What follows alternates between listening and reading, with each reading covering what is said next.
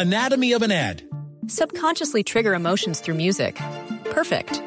Define an opportunity. Imagine talking to millions of people across the U.S. like I am now. Identify a problem. Creating an audio ad is time consuming. Offer a solution. Utilize cutting edge AI. Imagine creating all that in under 30 seconds. Well, we did to create this ad. To learn more about AI in the audio industry, download the white paper from audiostack.ai. de primero. Y feliz de Navidad ya. Ya, feliz Navidad. Uy, ya me ¿Ya armó huele. el arbolito? Ya me huele a Ya, yaca. casi que no. En mi Ah, casa, yaca, usted ya me ¿no? huele a yaca, pan de ayaca. jamón. Ay, papá. El viernes y ya Navidad me dio nostalgia. No, pero buñuelo también. Yo, yo le, yo le, esa es la, esa es la cosa. Es que usted yo es engordo binacionalmente. Usted, usted está en la frontera, ¿no? Entre la comida venezolana y la comida colombiana. Los dejamos con las nostalgias ya de comienzo de Navidad. Nos vamos. Sigan con la programación de Blue Radio. Feliz tarde para todos.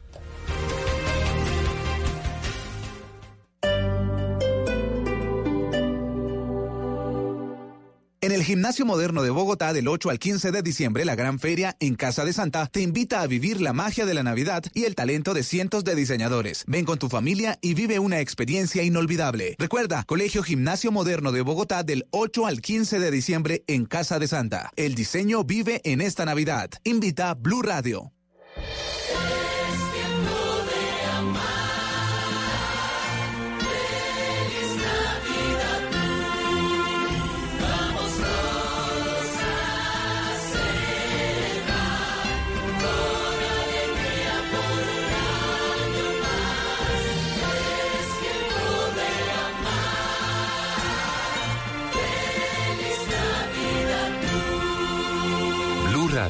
La nueva alternativa. En el Gimnasio Moderno de Bogotá del 8 al 15 de diciembre, la gran feria en Casa de Santa te invita a vivir la magia de la Navidad y el talento de cientos de diseñadores. Ven con tu familia y vive una experiencia inolvidable. Recuerda, Colegio Gimnasio Moderno de Bogotá del 8 al 15 de diciembre en Casa de Santa. El diseño vive en esta Navidad. Invita a Blue Radio.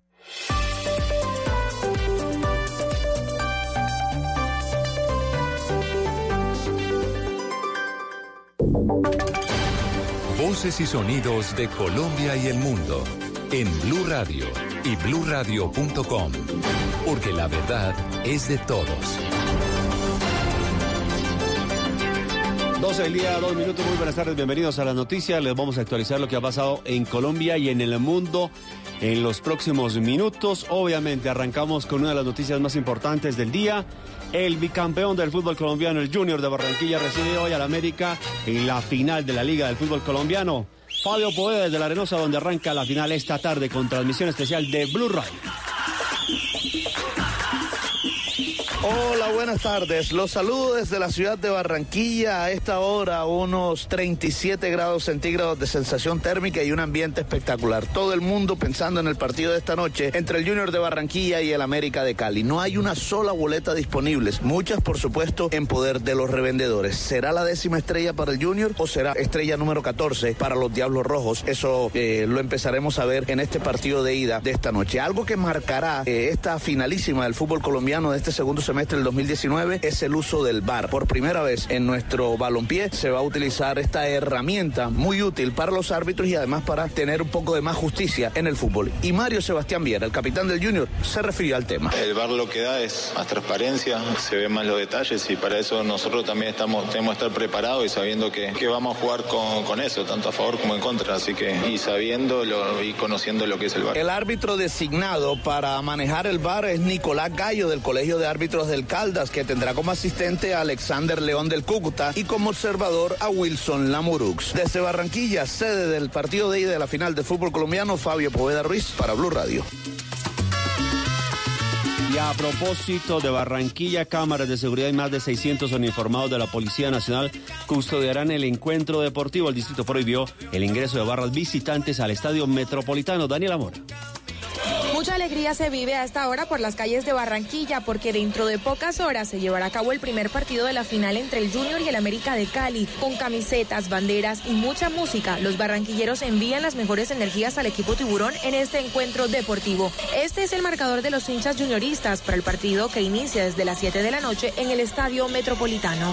3 a 0, gana Junior. Marcador para hoy vamos a quedar 3 a 1. Va a haber un gol de Teófilo. Vamos a celebrar con bombo y platillo por lo alto. Le envió todo, toda la fuerza del mundo a la barra de tiburón y a todos los jugadores del Junior para que sigan adelante, que aquí lo apoyamos toda Barranquilla. Nos festejamos con todo el folclore como costeños que somos. Con amor, con ganas de, de, de ganar. De junior, Junior, Junior. Moda con el alma. 600 policías y más de 100 cámaras de seguridad custodian diferentes puntos del estadio que abrirá sus puertas a partir de las 3 y 30 de la tarde. Por prevención, el distrito ha prohibido el ingreso de barras visitantes al metropolitano de Barranquilla. En Cali también ya se vive el ambiente de la final del fútbol colombiano.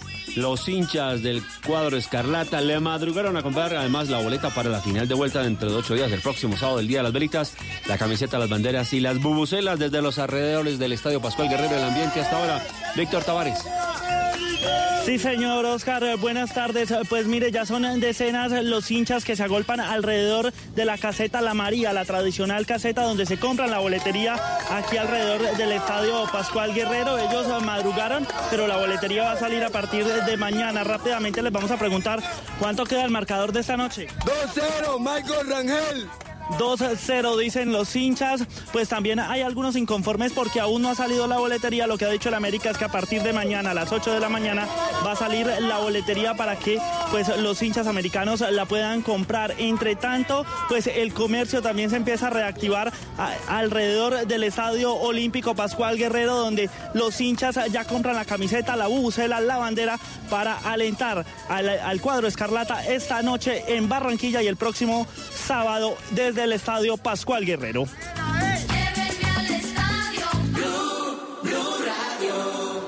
Y mucha atención que desde las centrales de trabajadores se respondió que el diálogo entre ellos y el gobierno debe ser exclusivo frente a los tres ejes que ellos están proponiendo. Esto pese a que el presidente Iván Duque aseguró que estas medidas son excluyentes. También Landines. Bueno, y desde la CUD, Oscar, también han respondido a, digamos, ese, ese pronunciamiento que hizo el presidente Duque, donde dicen que hay algunos sectores políticos y sociales que están queriendo ver a su gobierno que va en contra de la paz. Dice la CUD que hay cosas que se demuestran en la práctica y no en el discurso, pero también hablaron sobre ese diálogo exclusivo que para el presidente Duque pues se convierte en una parte excluyente durante este paro nacional.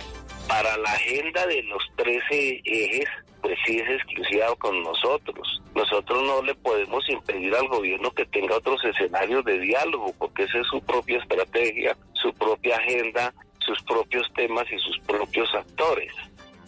Está, ahí estábamos escuchando a Diógenes Orjuela, él es el presidente de la CUD y está reaccionando a esa entrevista que dio el presidente Iván Duque a Colprensa, en donde afirmó que este no es un asunto de ceder, refiriéndose al paro nacional.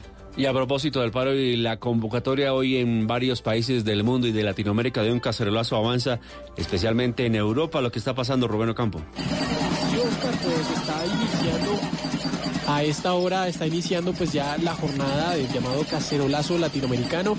En algunos países como Francia ya decenas de personas se reúnen en los alrededores de la Torre Eiffel para participar de esta nueva jornada internacional de cacerolazo y se espera que en el transcurso de esta tarde pues también se unan ciudades como Madrid, Vancouver, Lisboa, San Francisco, Salamanca y bueno por supuesto también la participación del continente americano y todos los países que lo comprenden. En Neiva, familiares y amigos de policía realizaron un plantón para expresar su apoyo a la institución y por quienes han resultado heridos en estos días de paro. Silvia Lorena Artunduaga. Yo quiero a mi esposo llegando a casa sin una herida en su corazón. En el Parque Lisbour de Neiva, padres, hijos, esposas y familiares de los hombres y mujeres que integran la Policía Nacional realizaron un plantón en honor a todos los uniformados heridos y hostigados durante las jornadas de paro que ya cumplen 11 días en todo el país. Angie Tobar, esposa de un integrante del SMAT. Nosotros respetamos las manifestaciones que hay y eso, pero pedimos que por favor la hagan sin violencia y que entiendan que nuestros policías también son seres humanos que sienten y que en su casa les están esperando su familia. Por su parte, Joana Saldarriaga invitó a todos los colombianos que participan de las marchas que las realicen con respeto y unión. No queremos odio, no queremos porque todos somos seres humanos y todos somos iguales. Entonces yo los llamo a que protestemos sí, pero con respeto y en unión. Durante el plantón pidieron además por la salud del patrullero Arnoldo Berutovar, quien continúa en la unidad de cuidados intensivos del Hospital Universitario Hernando Moncaleano de Neiva. Yo quiero a mi esposo llegando a casa sin una herida en su corazón. En Bucaramanga, estudiantes de la Universidad Industrial de Santander, universidades privadas y organizaciones sociales harán una asamblea cívica para expresar a la comunidad sus inconformidades con las políticas del gobierno. Verónica Rincón, buenas tardes. Oscar, buenas tardes. En el Parque de los Niños en Bucaramanga se concentrarán a partir de las 2 y 30 de la tarde y hasta las 6 estudiantes de la UIS, universidades privadas y quienes han participado en las marchas en la ciudad en lo que han denominado Asamblea Cívica Popular para manifestar sus inconformidades y los motivos de las movilizaciones. Luis Suárez, uno de los representantes de la UIS, dijo que así como hoy se tomarán todos los parques de la ciudad. Para que se pueda dar una amplia discusión entre todos los sectores que nos estamos movilizando, estudiantes de universidad pública, privada, eh, sectores sindicales, juntas de acción comunal, plazas de mercado, eh, comerciantes informales, todos los sectores que estamos saliendo a las calles a marchar. En el Parque San Pío de Bucaramanga a las 6 de la tarde también están convocando a una concentración denominada Canto por la Vida y por la Paz. 12 del día, 10 minutos. En el Día Internacional de la Lucha contra el SIDA, el Ministerio de Salud ha hecho procedimiento especialmente porque ya en el último año el 80% de las personas que están reportadas con esa enfermedad han sido hombres. Ya hay 150 mil en el país. Damián Landines. Sí, Oscar, pues en el marco del Día Mundial contra el VIH, el Ministerio de Salud pues ratificó su compromiso con la lucha en contra de esta enfermedad. El audiencia. viceministro de Salud, Iván eh, González, pues entregó un mensaje sobre recomendaciones para enfrentar el virus del VIH, pero además también reportó que tan solo el año pasado se conocieron más de 14 mil nuevos casos. el uso del preservativo, el uso del condón apropiadamente, hablar con la pareja de mecanismos de protección. En el caso de personas eh, que se hacen tatuajes o que se inyectan, no compartir jeringas y verificar muy bien ese, en ese tipo de lugares el uso apropiado de instrumentos nuevos. Otra de las eh, cifras preocupantes que reportó el Ministerio de Salud es que por lo menos eh, los adolescentes y jóvenes de 14 años eh, hasta los 24 años, pues por lo menos uno de cada cuatro personas de esta población reportan la infección. Además, la vía sexual es el mecanismo de transmisión más común, con un 98% en los casos reportados. Y a propósito de esta información de este primero de diciembre, la epidemia del SIDA en el mundo ha causado 770 mil muertes y 1.7 millones de nuevas infecciones el año pasado, Rubén. Sí, Oscar, pues según las estimaciones de de la ONU-SIDA, hay casi 38 millones de personas que hoy sufren esta enfermedad, el 51% son mujeres y bueno, también se está conmemorando en este Día Internacional eh, de esta enfermedad, pues los avances de la medicina, que pues según reporta también la ONU, más de 24 millones de pacientes hoy tienen su terapia antirretroviral, Oscar. En otras noticias, en Barranquilla se cumplen las audiencias contra el secretario de Educación del Atlántico, dos contratistas y otro funcionario público por presuntas irregularidades en la contratación del plan de alimentación escolar. Daniela. Desde las 11 de la mañana de este domingo iniciaron en el Centro de Servicios Judiciales de Barranquilla las audiencias preliminares contra el secretario de Educación del Atlántico, Dagoberto Barraza, capturado el sábado en su vivienda ubicada en el municipio de Sabana Larga. Junto a él fueron presentados por la Fiscalía dos contratistas y otro funcionario público que también están vinculados a la investigación por presuntas irregularidades en la contratación del PAE por más de 7.500 millones de pesos en varios colegios oficiales del departamento para las vigencias entre 2016 y 2018. Aunque inicialmente las audiencias se dieron desde la sala 5, los asistentes tuvieron que ser trasladados a una nueva sala por problemas con el servicio de energía. Hasta el momento se conoció que una vez sean legalizados los allanamientos, se dará inicio a las audiencias de legalización de capturas. Hay inconformidad en la familia del excombatiente Dimar Torres con la condena de 20 años para el cabo del ejército que le causó la muerte el pasado 22 de abril. ¿Qué dicen Cristian Santiago? José Manuel Torres, padre de Dimar Torres, el excombatiente de las FARA, asesinado el 22 de abril por el cabo Daniel Gómez del Ejército Nacional, dijo no estar de acuerdo con los 20 años de prisión que le dictaron al suboficial después de una audiencia en Cúcuta. porque en la entrevista que tuvimos allá en, la audiencia que hicimos en Ocaña, él quedó condenado a 40 años, porque él iban a bajar a 20 años, viéndolo condenado a 40 años, y, de pronto los 20 años le bajan otros otros 10 y va a pagar con 10 años. No estamos bien así nada, él tiene que pagar los 40 años que le pusieron en audiencia en Ocaña. Yo no sé, ni la familia ni yo estoy satisfecho. Tanto él como la familia sienten que no hay justicia y que la condena no se ajusta a la gravedad del caso. Se complica la situación en los municipios del suroeste antioqueño que permanecen incomunicados tras el cierre de su vía principal de ingreso. Valentín Herrera. Oscar, buenas tardes. Aunque ya se había dado un paso provisional por la vía que comunica los municipios de Concordia, Betulia, Urrao en el suroeste antioqueño, las fuertes lluvias de las últimas horas hicieron que nuevamente parte de la montaña se desprendiera y bloqueara la vía. Por esto se está dando paso solo cada hora y media a vehículos livianos para que pasen sobre parte del derrumbe. Y es posible que en el transcurso de este día vuelva a cerrarse la vía. El alcalde de Betulia, Benjamín Suárez, alertó que el suministro de gas ya se agotó en los tres municipios y que también tienen problemas con los insumos de cultivos y el transporte de las cosechas. No tenemos insumos en estos momentos para la fertilización de, de los cafetales y de todos los cultivos que se tienen en la zona. También tenemos afectación con el tema de sacar el café a las trilladoras. El municipio... Los eh, operarios que trabajan hasta ahora en la vía informaron que se espera habilitar el paso totalmente mañana a primera hora. Gracias, Valentina. Noticias de Venezuela. El principal partido de la oposición de ese país anuncia sanciones a diputados que estarían vinculados en actos de corrupción, Rubén.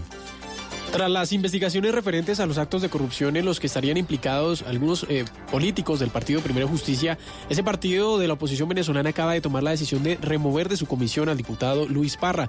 También ha decidido remover de la Comisión Permanente de Contraloría de la Asamblea Nacional de los Diputados a Conrado Pérez, quien ejerce funciones de vicepresidente junto con José Brito, ya que estos diputados estarían encubriendo y protegiendo hechos de corrupción cometidos por el régimen de Nicolás Maduro, según el comunicado dado a conocer en las últimas horas por el partido Primero Justicia. Por otra parte, el presidente encargado de Venezuela, Juan Guaidó, afirmó que hará declaraciones eh, con respecto a este tema en horas de esta tarde. Y volvemos con los deportes porque en Cali se prevé una gran bienvenida a los deportistas del Valle que ganaron los Juegos Nacionales. Joana Quintero. Egan Bernal, Miguel Ángel Superman López y Sergio Higuita fueron algunos de los ciclistas que llegaron a Villa de Leyva para acompañar el gran fondo de Nairo Quintana. Súper contentos de estar acá compartiendo con la gente. Uh, ese mame, al primer día es que a las cinco y media entrenar y nos habíamos acostado muy tarde. Yo, oiga, este está loco. Nairo puso a vibrar a los más de 3.000 aficionados al ciclismo que llegaron a la tierra de la libertad a pedalear. Mucha gente muy contentos por, por toda la participación. Eh, hemos visto que, que Colombia es un país de deporte. Egan Bernal aprovechó para hablar del 2020. Digamos que lo más probable es que iniciemos con Tour Colombia, pero la temporada después, digamos que se planifica dependiendo si hacemos Giro o Tour de Francia. En esta ocasión, Nairo llegó junto a más superhéroes del ciclismo colombiano, donde los amantes del deporte de las bielas aprovecharon para ratificar que son de carne y hueso. Desde Bella y Boyacá, Jairo Niño, Blue Radio. Jairo, efectivamente hablábamos de la participación de grandes ciclistas colombianos, eh, esta hora en el departamento de Boyacá, en el Gran Fondo de Nairo Quintana, que se cumple especialmente en la ciudad de Villa de Leyva, donde asisten por lo menos 3.000 personas. Y ahora sí vamos a Cali con Joana, donde se prevé una gran bienvenida para los deportistas del Valle que ganaron los Juegos Nacionales. Joana, buenas tardes. Buenas tardes, Oscar. Así es, a partir de las 2 de la tarde en el aeropuerto Alfonso Bonilla Aragón habrá una caravana por toda la ciudad celebrando el título de los Juegos Nacionales que hace 23 años no se conseguía. En las canchas panamericanas será el sitio de concentración y allí se realizará un concierto con artistas locales, entre ellos Willy García. Y hoy comienzan oficialmente los Juegos Paranacionales, también en Cartagena, y ya se han disputado varios deportes. Bogotá, con 15 medallas de oro, es líder parcial de esos Juegos Paranacionales. En el ciclismo, Egan Bernal ha dicho que quiere correr el Giro, defender el título del Tour de Francia 2020. Y cerramos con el fútbol porque Alfredo Morelos acaba de marcar gol en la vapuleada que le metió el Rangers 5-0 al Hirsch. Ampliación de esta y otras noticias en blueradio.com. Continúen con Generaciones. ¿Cómo llegar a la final del fútbol profesional colombiano en Barranquilla? Primero encienda el radio. Segundo siga derecho hasta Blue Radio. Tercero tranquilo, no mire a la derecha ni a la izquierda. Cuarto apoye y haga fuerza a su equipo favorito. Este domingo, primero de diciembre, desde las 6 de la tarde, primera final. Junior América desde el Metropolitano. Hemos llegado a Barranquilla la casa de Junior, tu papá. Blue Radio, en busca de la estrella. Blue Radio, la nueva alternativa. Padres con experiencia, Padres nuevos, hijos únicos, con hermanos, abuelos que consienten, nietos que aprenden. Vamos a construir un puente entre generaciones para que las familias crezcan y entre todos podamos cambiar el mundo.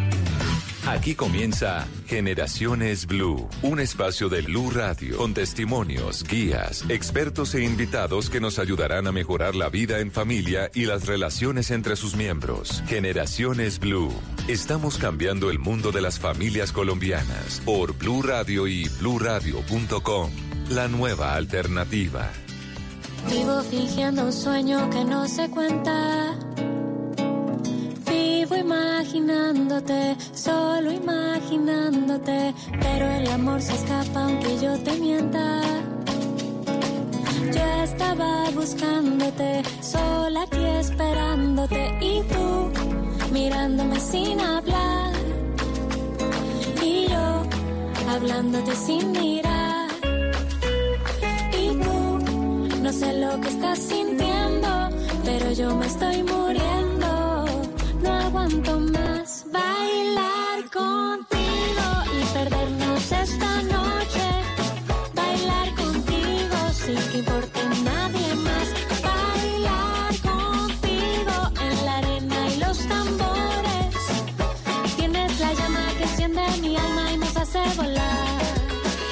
¿qué tal? Buenas tardes. Bienvenidos a este espacio de Generaciones Blue, este programa que construimos del lado de ustedes. El contexto, sin duda, lo que ha venido pasando en los últimos días en el país, manifestaciones, paro, protestas, rechazo a algunas políticas del gobierno del presidente Iván Duque y un escenario que se ha ido menguando, porque inicialmente eh, arrancó con protestas muy violentas, con vandalismo, con saqueos. Bueno, las protestas no fueron violentas en sí, fueron algunos de los vándalos que generaron caos en la ciudad, pero sin duda, eh, Eduardo, esto ha venido cambiando. las, las manifestaciones, las marchas en las distintas ciudades, el cacerolazo y los cacerolazos que se han registrado, todos afortunadamente han venido cambiando de tono y cada vez con muestras artísticas, con acompañamientos de niños, inclusive en las calles, familias enteras, de manera pacífica. Sí, sí, sí, de manera pacífica y pues bueno, son unas movilizaciones legítimas sobre problemáticas que inclusive vienen de muchísimos años atrás, eh, de- pero que obviamente pues tienen todo ese respaldo popular de la gente en las calles. Pero imagínense que este tema nos invita a unirlo y a, a- a reflexionar sobre un tema bien interesante que tiene que ver con la autoridad, ¿no? Que es un tema bien, bien importante eh, al cual uno le tiene que parar bolas desde muy tempranas edades, en el hogar, en la familia. Es que hay un debate en torno a la lectura que uno puede hacer con los jóvenes que están participando en este tipo de manifestaciones, porque es que sin duda han sido protagonistas de estas marchas y de estas protestas, pero además va en contravía de lo que uno creería y que se ha generalizado también, y es que no están informados o es que son eh, indiferentes frente a los hechos sociales, pues están esos dos escenarios que demuestran que no no son indiferentes. Pero también está el escenario de los desmanes, que también ha protagonizado muchos jóvenes. ¿Qué pasa en el caso de ellos? ¿Qué pasa si a usted su hijo menor de edad le dice voy a salir en una manifestación y resulta que en videos le llega la imagen que ha sido capturado porque protagonizó hechos y disturbios? Por ejemplo, pintando un transmilenio, rompiendo eh, las estaciones de transmilenio, agrediendo a un policía o un video como estos que hemos venido viendo, no en este episodio, sino mucho más atrás, Cami- eh, eh, Mónica. mucho gusto. Mónica, eh, relacionados, por ejemplo, con el usted no sabe quién soy yo, ¿no? Que son sí. casos donde usted desafía a la autoridad precisamente y no se sabe bien si es que no tiene ese sentido de autoridad. Aquí nosotros siempre hablamos desde lo propositivo. La idea es que tengamos eh, un espacio de conversación en torno a las buenas prácticas, a la prevención y al acompañamiento de nuestros jóvenes, porque finalmente muchos de ellos adolescentes pues también caen en las trampas de personas que manipulan este tipo de escenarios. ¿Por qué esta canción? Porque precisamente cuando hablamos de manifestaciones en paz surge una idea en torno de este paro y es el concierto del paro. Sí, el concierto del paro va a participar Messier Periné con esta canción que además debo decirle y confesarle, me encanta, se llama Bailar contigo. Ha sido todo un éxito en las emisoras y también en los dispositivos para escuchar música aquí en Colombia y eh, lo hace una eh, una agrupación que se ha metido de frente con el tema del respaldo al paro nacional. Concierto que se espera sea dentro de ocho días y del cual seguramente también estaremos contándoles. Entre tanto, hablaremos entonces en Generaciones Blue de el papel de las familias, de los hogares, de los adultos en torno al acompañamiento de los jóvenes en este tipo de políticas, de temas sociales y de activaciones sociales. Somos Mónica Jaramillo y Eduardo Hernández. Bienvenidos.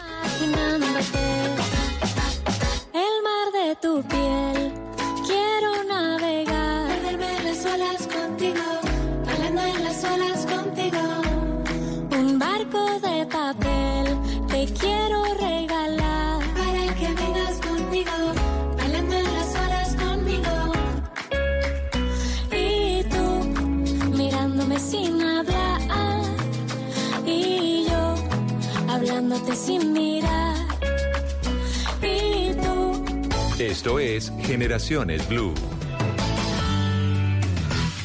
Y de inmediato saludamos entonces a una de nuestras invitadas en la tarde de hoy. Liliana Gómez es directora de la Maestría en Comunicación de la Universidad Javeriana, pero además es profesora investigadora en Comunicación Política y Redes Sociales Digitales. Liliana, ¿qué tal? Bienvenida. Gracias por acompañarnos en Generaciones Blue. Pues muchas gracias, Mónica y Eduardo, por la invitación y pues vamos a ver de qué vamos a hablar en este tema de autoridad.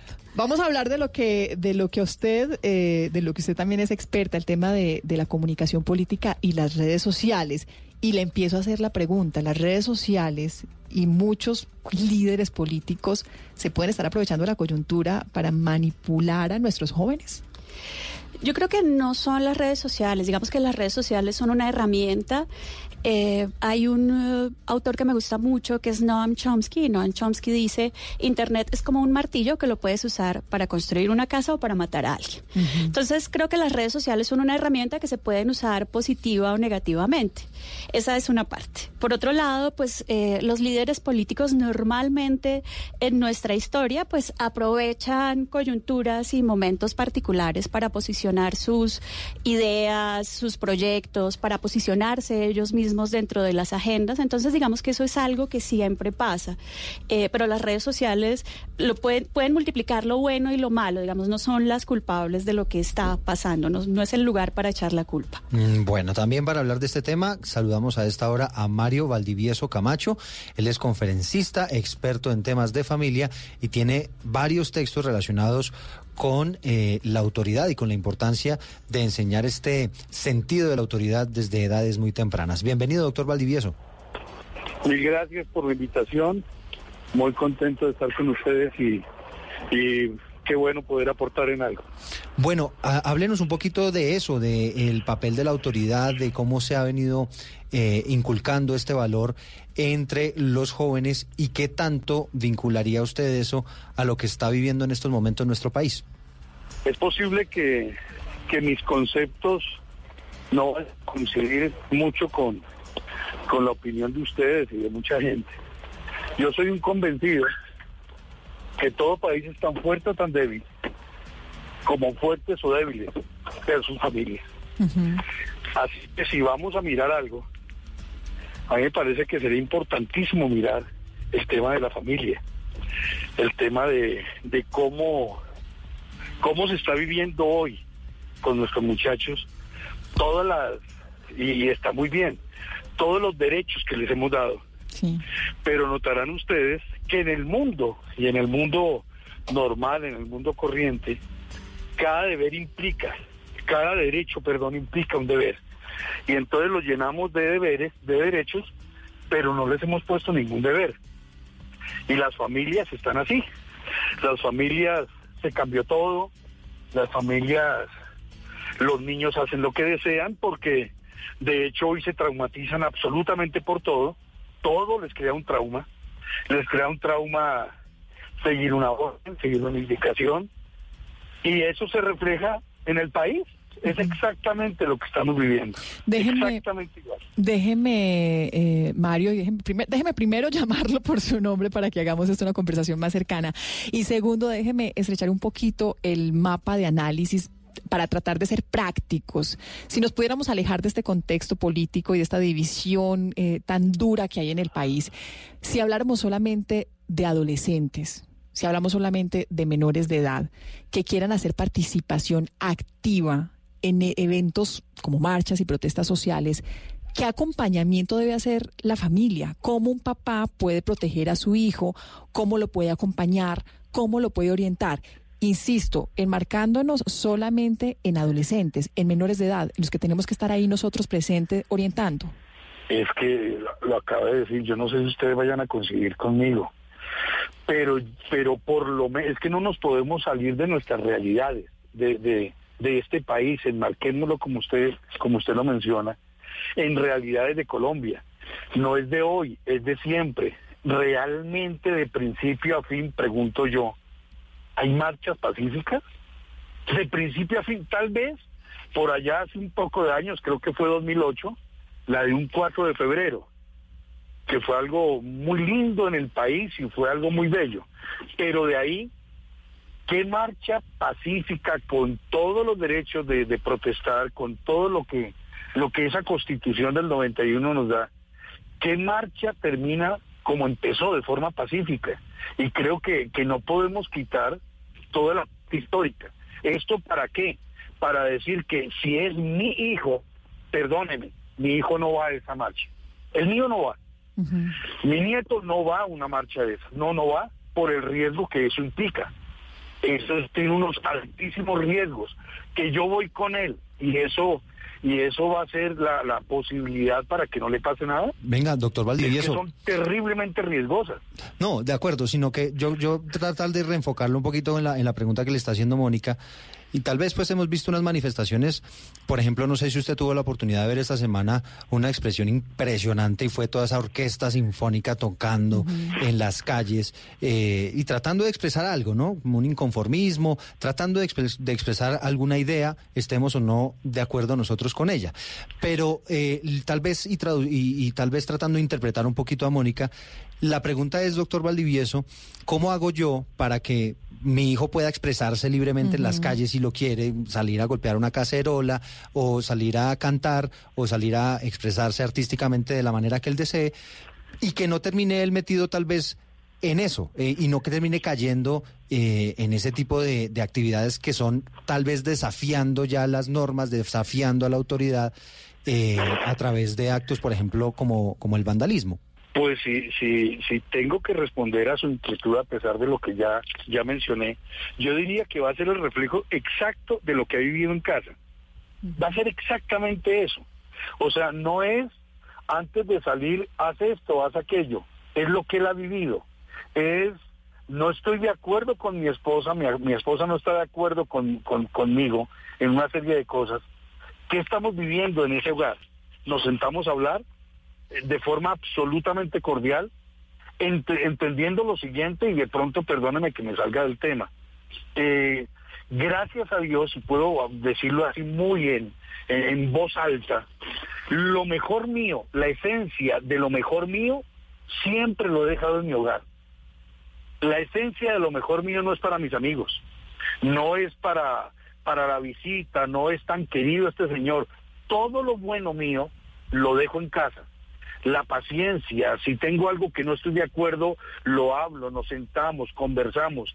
Y cuando un muchacho de 14, 15, 16 años ha vivido eso en casa, yo le puedo asegurar que es casi imposible, es, es prácticamente imposible que salga a, a echar piedra, que él salga a, a manifestar cosas que no son porque es que no las ha vivido en casa.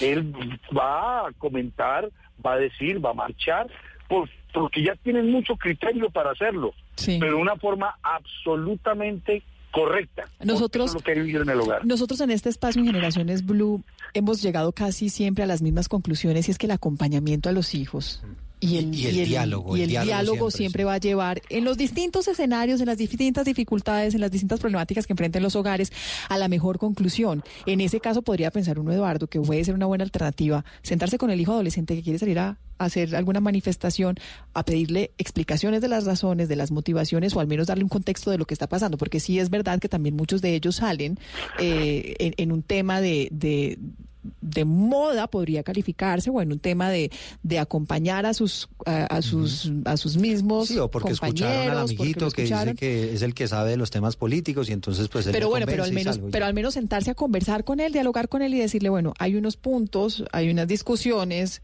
Esto es lo que está pasando en el país y, y he visto también muchos videos de papás acompañando a, a jóvenes en este Sí. tipo de eventos, a niños en, Sí, uno en puede, las manifestaciones. Uno puede estar o no de acuerdo con las causas de esta actual, de este actual paro eh, que está viviendo el país, pero lo que lo que decía el doctor Valdivieso, pues estos digamos son conceptos generales que, nos- que es lo que pretendemos dejar aquí en este programa, de cómo darle manejo a ese tipo de circunstancias, a ese tipo de, de coyunturas que vive el país dentro de las familias. Liliana, si hablamos de redes otra- sociales otra vez, eh, lo decíamos hace algunos segundos, no tenemos que, que ver que sean o no culpables como herramientas, sino precisamente de esto mismo, del acompañamiento que hacemos a nuestros hogares. Lo que sí podemos ver es que es que las redes sociales han penetrado y en estas generaciones más con contenidos que a veces son ligeros, que no son profundos y que y que motivan eh, Y le complemento tal vez un poquito, Mónica, que además fácilmente sesgan la información. que pueden hacia ser un lado o hacia el otro. por los espacios.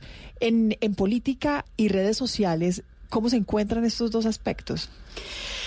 Pues a ver, digamos que lo que está pasando con las redes sociales es que en muchos casos los medios llamados tradicionales, digamos los medios que antes eran análogos, que ya también están ahí en las redes sociales, les hacen mucha publicidad a lo que pasa allí. A veces uno no se enteraría de las cosas que, está que están pasando si los medios no hicieran eh, como de cajas de resonancia de esas redes sociales. Eso es importante tenerlo en cuenta. Eh, pero además digamos que las redes sociales normalmente en Colombia, según las encuestas que se hacen, se usan fundamentalmente para hablar de el clima, el sol, pero no de política. Eh, sin embargo, en momentos como estos, pues en todas las agendas está el tema político y para alegría de este país, creo, los jóvenes están muy interesados en ese tema. Y eso, más que preocuparnos, por supuesto, el vandalismo es algo eh, Que ni siquiera terrible. metemos en la discusión. Exactamente. Sí, lo Pero digamos, jóvenes estudiantes que se estén movilizando para exigir sus derechos, eso es algo que nos debe poner felices como país, porque quiere decir que algo hemos hecho bien con estas nuevas generaciones que se están formando. ¿Y qué es lo que hemos hecho bien? Que tienen pensamiento crítico, que quieren luchar por sus derechos y que también saben que tienen deberes. Y eso es muy importante y eso es lo que hoy está pasando en las redes sociales digitales, que como ustedes eh, lo decían y lo decíamos siempre, se pueden usar para bien o para mal. Eh, pero creo que al contrario de lo que eh, decía el doctor Valdivieso, yo creo que es un momento para aprovecharlo de todas las formas posibles, porque esto quiere decir que estos jovencitos de la generación Z, que digamos hoy tienen 23 años, eh, se están dando cuenta del país que les tocó y que tienen que luchar por esos derechos que hoy se les están eh, negando de muchas formas, en salud, en vivienda, en educación. Entonces, eh, creo que las redes sociales sirven para organizarse fundamentalmente, no para generar competencias políticas, no para aprender y no las estamos usando tampoco para dialogar en ellas, porque en Colombia eh, no nos lo enseñan, en Colombia no nos enseñan el disenso, solamente llegar a consensos todo el tiempo. Pero a, a propósito de esa agenda de las redes sociales y de la agenda real del país, creo que estas semanas son una coyuntura excepcional y todos estamos hablando de lo mismo, no solo en redes, sino en los demás escenarios.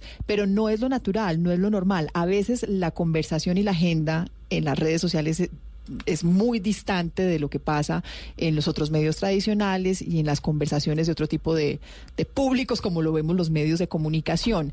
En, en, ese tipo de casos y, y, de, y de penetración de las redes, y en política, la política a veces se ve muy vulnerada por esos mensajes que se están moviendo en redes, pero que, insisto, no hacen parte de la agenda real, sino una agenda exclusivamente de las redes.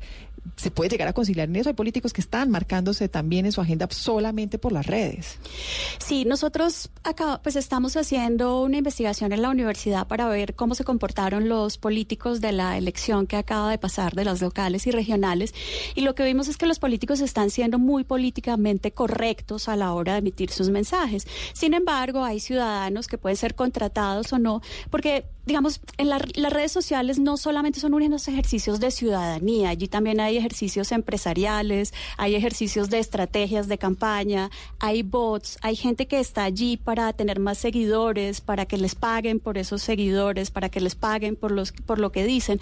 Entonces, digamos que todo lo que sucede en el offline sucede también en el, online y eso es lo que hace eh, que algunas veces, eh, pues como que se multiplique eso que es negativo, pero allí pasan las mismas conversaciones, claro, que a veces se multiplican porque hay cosas pagadas, porque hay gente pagada, porque hay influenciadores a los que también les pagan para eso, Eh, pero yo creo que hay que rescatar de allí lo que están haciendo, como el esfuerzo grande que están haciendo algunos ciudadanos, teniendo en cuenta que en Colombia posiblemente el 2% de la población general esté, sea competente políticamente y solamente el 20% de todos se informe en temas de política. Entonces es un aprendizaje y un buen aprendizaje, creo.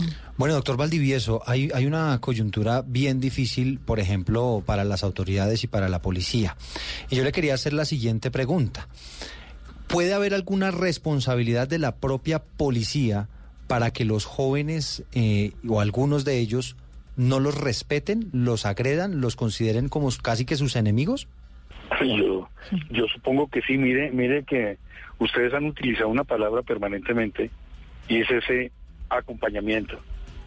Creo que, que, la, la figura, la figura de, de la policía, la figura, muchas figuras y muchas instituciones nuestras están absolutamente desprestigiadas. Es una, es una realidad nuestra, qué tristeza, pero, pero es así. Y por supuesto que, que eso, eso incide también en lo que, en lo que el joven dice, en lo que el joven hace, y, creo que en gran medida lo tienen, lo tienen ganado esos conceptos, porque, porque no, no, no podemos tapar el sol con un dedo, y hay muchas cosas que no están bien hechas, desde los que nos deben cuidar, desde los que nos deben proteger, porque, digámoslo de alguna manera, el, el delincuente delinque, pero los que nos tienen que cuidar en muchos aspectos, en toda la, la parte política, la parte, la parte militar, la parte policía, Es la fuerza pública. en- no lo están haciendo. No lo están haciendo. haciendo. Doctor Valdivieso, lo interrumpo dos segundos para que aterricemos este tema a la familia. ¿Hasta qué punto yo puedo perder la autoridad con mis hijos si no manejo bien esa autoridad? Totalmente. Me parece que la autoridad, siempre lo, lo- lo he dicho, la autoridad es como un cliente. El cliente usted lo gana en años y lo pierde en segundos. La autoridad, la autoridad hay que construirla durísimo, pero muy fácilmente esa autoridad en el hogar se pierde. Pero muy fácilmente se pierde ese, ese acompañamiento que usted habla. Estamos, estamos viviendo una época donde el tener es la cuestión más importante que hay.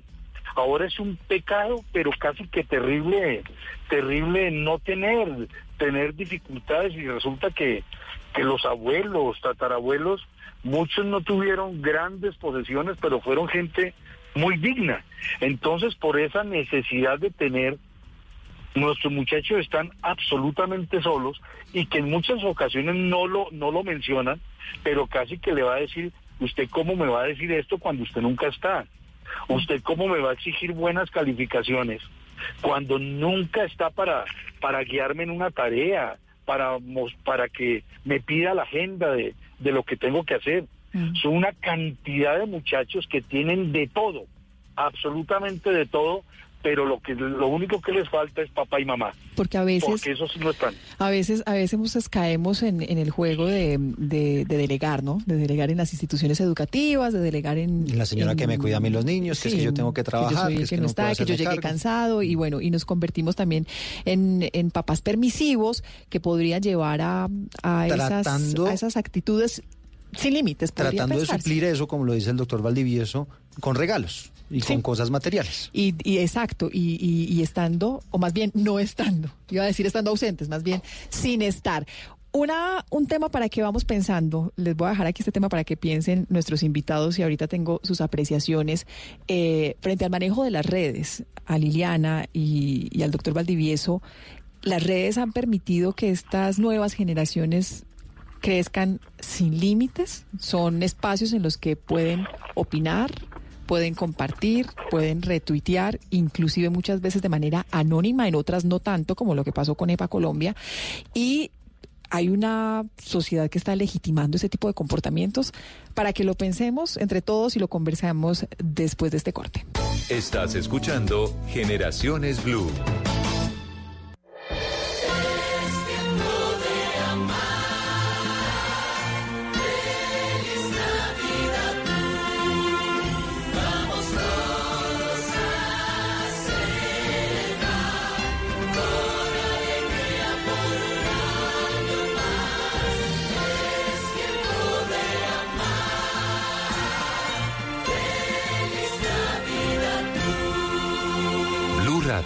La nueva alternativa. Estás escuchando Generaciones Blue. Bueno, lo que pasa con las redes sociales, Liliana, yo no sé si, si quiera usted empezar a hablar de este tema. No hay límites. Los máximos límites son que a veces, pero es que tienen que ser muy pasados para que Mm. las plataformas mismas cancelen las cuentas. Sí, y tal vez una persona Pero son que casos tenga, extremos. que tenga demasiados segui- seguidores o una eh, o cierta condición social, ¿no? Para que le pueda pasar algo. Pero en realidad usted ofende, insulta, dice groserías, se empelota en las redes sociales y no pasa nada. En términos generales, las redes sociales no, no están poniendo esos límites y, las, las personas pueden ser quienes quieran ser, escribir lo que quieran escribir, eh, expresarse de la manera que quieran y no hay límites. Es complicado esto de los, de los límites porque digamos que las redes sociales son un reflejo de la sociedad que tenemos. Por supuesto que hay muchas personas que se valen del anonimato para atacar, para insultar, para amenazar, pero vamos a hablar de personas en condiciones normales. Creo que aquí también entra el tema de la autoridad y de la autorregulación. Eh, creo que eh, personas que estén bien educadas, que estén educadas y acepten el disenso, que tengan temas de competencia en los temas de los que hablan, nunca atacarían al otro, sino que al contrario querían escucharlo. Creo que más que un tema de redes sociales es un tema de formación de ciudadanos, de cultura política, de saber en qué país estamos y fundamentalmente de respetar al otro, porque lo que sí pasa las redes sociales es que se forman filtros burbujas, es decir, todos esos algoritmos hacen que uno se informe solo de eso que le gusta y entonces el otro se pierde. Eh, hay un texto súper interesante de un autor que se llama Eli Pariser, que se llama Filtros Burbujas, para entender cómo desde los algoritmos nos metemos en estos filtros y eso sí hace que uno se vaya cerrando, cerrando, cerrando y que se polarice. Pero, pero Liliana, esto es supremamente peligroso, sobre todo en una sociedad tan polarizada. Porque claro, usted termina solamente siguiendo, Mónica, le- esas cuentas que le interesan, que le brindan información. Y, y asimismo, pues termina usted recibiendo solamente una parte de la historia. No recibe información sobre la otra parte de la historia y eso hace que se radicalice más y que esa polarización pues cada vez sea más aguda. Claro, y si a eso le sumamos que no hay cultura política y todo lo anterior que hemos dicho, pues eh, se agudiza y llega a temas donde incluso se puede poner en riesgo la vida. Entonces, eh, eso que se construye desde los algoritmos es grave y hay otra cosa que también puede eh, ser grave y es lo de las cámaras de eco, eh, que sucede también por estos filtros burbuja lo que dice alguien que a mí me gusta o que está de acuerdo con eso que yo pienso de antemano, yo lo replico y lo replico y lo replico tantas veces como sea necesario y de nuevo dejo al otro que es diferente por fuera. Y en una época donde nos da tanto miedo el que es diferente, que las guerras se están dando porque no queremos aceptar al que tenga otra cultura, otra nacionalidad, otro idioma, otro color, pues la cosa se complica eh, profundamente y esto se ve agudizado en las redes sociales por ese efecto de cámaras de eco. De este tema de la diferencia, doctor Valdivieso, desde la autoridad, desde el hogar, ¿cómo le enseñamos a nuestros jóvenes a eso? A que efectivamente existe la diferencia y que, por ejemplo, mis hijos no terminen sesgados pensando necesariamente como piensa el papá, sino darles herramientas para que ellos también sean críticos. Yo he estado en unos, en unos ejercicios muy interesantes, pues eh, creo que los triplico a todos ustedes en edades y- y, pues he estado en unos ejercicios muy, muy agradables donde el tema es el diálogo, el, tema es la diferencia, pero me sorprende que la gente que más habla de, de respetar diferencias, respetar, hay de que alguien esté en desacuerdo con lo que le está proponiendo, con lo que le está comentando. Eso es pero ahí mismo se va de- con esto. Ustedes han mencionado algo muy interesante y yo resumiría todo esto con eso. No hay límites. Los límites acabaron. No hay ningún límite. Así que, que, que para personas como yo que somos creyentes, que soy creyente, como que eh, encomendar a, a mi familia entera a Dios y, y ojalá pues vayan como por buenos caminos, pero no hay límites en lo que usted quiera, de lo que usted quiera hablar. De hecho, hay temas muy comunes que todo el mundo los ve bien. Hay de que vaya a expresar un- una persona, pues no estoy de acuerdo con eso. Inmediatamente se le van encima, porque es que no estoy de acuerdo con eso y, y, y fue mi formación y fue la estructura en la que viví. No estoy de acuerdo con esto o con aquello. No, no, no, yo no, no menciono algunos temas porque pues no es el, el momento, el lugar y no es de lo que estamos hablando, pero hay unas, una serie de temas en nuestro país que es absolutamente normal. todo, todo es correcto. nos- nos Déjeme estará- contarle una, sí. una anécdota muy breve para, para el tema del acompañamiento. Yo, yo doy, dicto muchas conferencias en padres de familia, voy mucho a, eh, he caminado pues algunos países en eso. Aquí en nuestra ciudad de Bogotá me invitaron a una conferencia para padres de familia, para padres de familia, en un colegio de más o menos 1.300 personas, estrato 680. Cuando llegué, todas las personas que estaban asistiendo a la conferencia eran las nanas de los niños. Les dije, ¿para quién es esto? Para los papás, pero los que vienen son ellas. Discúlpeme, yo no dicto, no porque sea, porque no, no esté bien dictarles a ellas, pero acá tienen que estar es papá y mamá. Y no, no, ellos mantienen ocupadísimos. Ese es el problema, muchachos solos. Estamos delegando, estamos Eh, delegando todo. Pero, todo pero, delegando, doctor Valdivieso. ¿será que nos falta también formar en tolerancia? Ah, sin lugar a dudas, claro que sí. hay otros, Por hay otros puntos de vista, hay, Sí, está el otro lado de claro. la cara de la moneda siempre. Por supuesto que sí, usted, usted en, en- en lo mío, en, en mi diario vivir, no se imagina cómo, cómo hablo con mis niñas, con mis nietos, y, y si no está de acuerdo, yo, yo suelo decir, sea muy duro con el problema, pero muy suave con la persona. O sea, no me ofenda a mí porque yo no estoy de acuerdo con usted. Usted no está de acuerdo con esto, hablemos de eso. No hable de mí, a mí no me toque. No, no, no me insulte a mí. O sea, pues es que esa idea, es que eso que usted está proponiendo es estúpido. Me está diciendo que yo soy estúpido. Dígame, ¿por qué no está de acuerdo con eso? A mí no me No tenga en cuenta nada de lo que soy, de lo que estoy. No, hable del concepto que estoy emitiendo. Pero eso es muy complicado. Y eso, doctora, claro. doctora Liliana, y quería aprovechar para que habláramos de, de ese tema en particular que nos está abordando el, el doctor Valdivieso.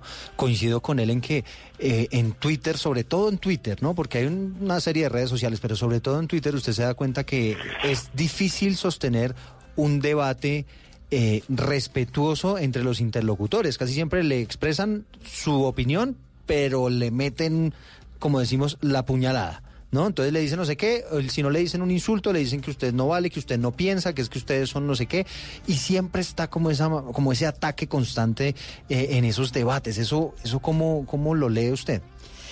Bueno, es un tema complejo que creo que es un tema de la sociedad en general y es que cada vez somos menos tolerantes con el otro que es diferente. Y vuelvo a decir, en Colombia particularmente no nos forman desde el colegio para el disenso. Yo estudié en otro país, en Francia, y los niños desde muy chiquitos en los, en los colegios les enseñan a hacer preguntas y a no estar de acuerdo con el otro y no pasa nada. Es decir, no termina eso en una pelea y fuera del salón ni siquiera se acuerdan de eso. En Colombia eso no sucede y creo que eso se nota y se multiplica en esas cámaras de eco que son las, las redes sociales. Creo que nos falta mucho como sociedad y construir eh, una sociedad pensada también desde los valores, como el tipo de sociedad que queremos desde los valores. Y lo que decía tal vez el doctor Valdi- Valdivieso, no juzgar a la persona, sino juzgar lo que está diciendo esa persona. Yo creo que si empezamos por ahí y manejamos de esa manera el lenguaje, es muy diferente. Yo no digo, no, es que Mónica es no sé qué porque piensa tal. No, yo digo, lo que piensa Mónica no estoy de acuerdo por esto y esto, pero es hablar de la, de la cuestión, del problema y no de Mónica como persona y no se le juzga a la persona. Se nos va acabando el tiempo. Quiero hacerles una, una pregunta para ir como concluyendo también con este tema. Tenemos unos cinco minutos. Eh, y espero que quienes estén escuchando el programa tampoco vayan a sacrificarnos por la pregunta, porque al final nos toca hacer las preguntas que hay en la sociedad en general. ¿Las redes sociales tienen una tendencia de moda de izquierda? ¿A qué me refiero? Son más influenciadores los tuiteros que van con una línea de izquierda que los de derecha, porque pareciera que hay una aceptación general hacia esa condición per se, más allá de que sean razones de peso o no, eh, y que haya ideologías de peso o no, sino que siente uno que en las redes sociales hay una moda también. Pues, digamos, los estudios eh, normalmente dicen, bueno, primero uno ve en las redes por esos algoritmos un poco también eso que, que le interesa o eso que quiere ver o busca con frecuencia. Eh, por eso de los filtros burbujas eso puede pasar. Sin embargo, los estudios también dicen que mejores en las redes sociales, sobre todo en las cortas como Twitter, pueden ser las personas de derecha, porque saben enmarcar muy bien, construir metáforas muy buenas eh, o construir falacias. Bueno, desde la retórica eh, podemos mirar muchas cosas. Saben enmarcar muy bien y resumir muy bien eso que, que ellos dicen. Entonces, todo depende, no es un tema de izquierdas o derecha. Digamos, las izquierdas lo manejan mejor Twitter en el caso de hashtags y poner tendencias, por ejemplo, pero las derechas lo hacen mucho mejor en construcción de enmarcados eh, y de también en algunos casos eh, construir cosas, cambiarle nombres a cosas que en eso ellos lo hacen bastante bien. O sea, hasta en eso son diferentes. El doctor, doctor Valdivieso, y le hago la misma pregunta cambiándole el escenario. Entre los jóvenes, ¿hay una moda de ser de izquierda? Claro, porque es que no sé si vieron, pues eh, ustedes están muy al tanto de todo. Hicieron varias preguntas a los, a los manifestantes. ¿Y usted por qué está manifestando? No, porque sí. Es que, no, pero, pero ¿cuáles son las, las razones? No tiene ninguna razón. Y resulta que en este momento lo que es correcto, lo que es maravilloso, es muy malo la derecha, es muy buena la izquierda. Pero, pero dígame por qué. Entonces la tendencia sí es esa.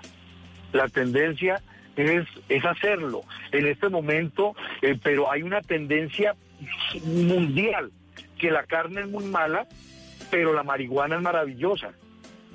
Entonces, péguese sus trabajas todo el día, porque esa es la tendencia, es, es un producto natural, ese, eso es perfecto. Se han documentado, se ha mirado, han visto todo el soporte científico que hay sobre él. Entonces, la izquierda es muy buena, porque la igualdad, es esto, y en cambio la derecha es terrible. Yo quiero preguntarle a los que opinan cada una de esas, pues explíquemelo, porque hasta ahora yo no lo entiendo, me fascinó por allá la campaña de alguien es, yo, yo quiero ser buena papa con ustedes, hacer las cosas bien hechas. Eso es todo.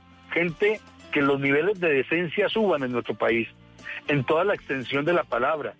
Yo estoy haciendo una fila de carros larguísima. Hola, no se meta por la izquierda. Es que yo ya estoy haciendo la fila, vaya atrás. Respetémonos, cordialidad, dulzura, respeto en el en toda esa extensión de la palabra, pero por supuesto, para mí no tengo las las cifras profundas que ustedes están manejando, pero es malísima la derecha y es sensacionalmente buena la izquierda. Ese es el concepto, eso es lo que lo que se siente, el sentir. Es, es de todas formas Se nos los el tiempo, análisis ¿no? que se hacen. sí. No, se nos acabó el tiempo, nos quedamos ya, sin- nos va a tocar hacer cinco programas más en torno a esto, pero sí, sí deberíamos plantearnos la posibilidad de conversar más en torno a lo que están pasando en las universidades, lo que se están Es planteando los jóvenes, difícil lo que, y yo lo entiendo con lo que usted decía, Mónica. estudiando. y Aquí bueno. usted lo que diga se lo cobran. Es un Siempre momento complicado, pero yo creo que es importante hablar sobre el tema. Y De- y tratar de ser lo más imparcial y preguntarse. Y sobre todo, permitirnos hacernos preguntas sin sentirnos amenazados ni atacados, sino responder abiertamente y, y pues, marcar las diferencias abiertamente y con tranquilidad, porque las sociedades son diferentes. Los hogares también pueden serlos, los jóvenes pueden serlo. Permitámonos esa tolerancia. También hay papás intolerantes con sus hijos. También hay eh, hermanos intolerantes de tres y familias con muchísimos problemas. Entonces la invitación no es otra a la que, a la, a, a sumarnos a la que ha habido en los últimos días. Y es bienvenidas las manifestaciones, bienvenidas eh, todos los puntos de vista, siempre bienvenidos de un lado y de otro. Escuchemos. Y respetando, por supuesto, las Escuchemos. instituciones y respetando las reglas y respetando la autoridad. Doctor Mario Valdivieso Camacho, conferencista experto en temas de familia, gracias por acompañarnos esta tarde en Generaciones Blue. Yo soy quien les agradece, muy gentil su invitación, muy cordiales y felicidades para todos. A Liliana Gómez, también profesora investigadora en comunicación política y en redes, en redes sociales digitales. Gracias por este espacio y por acompañarnos esta tarde. Mónica y Eduardo, muchas gracias a ustedes por la invitación de estos temas de los que hay que hablar mucho, como ustedes lo han dicho. Estás escuchando Generaciones Blue. Oye, esto es Town, Town, Town,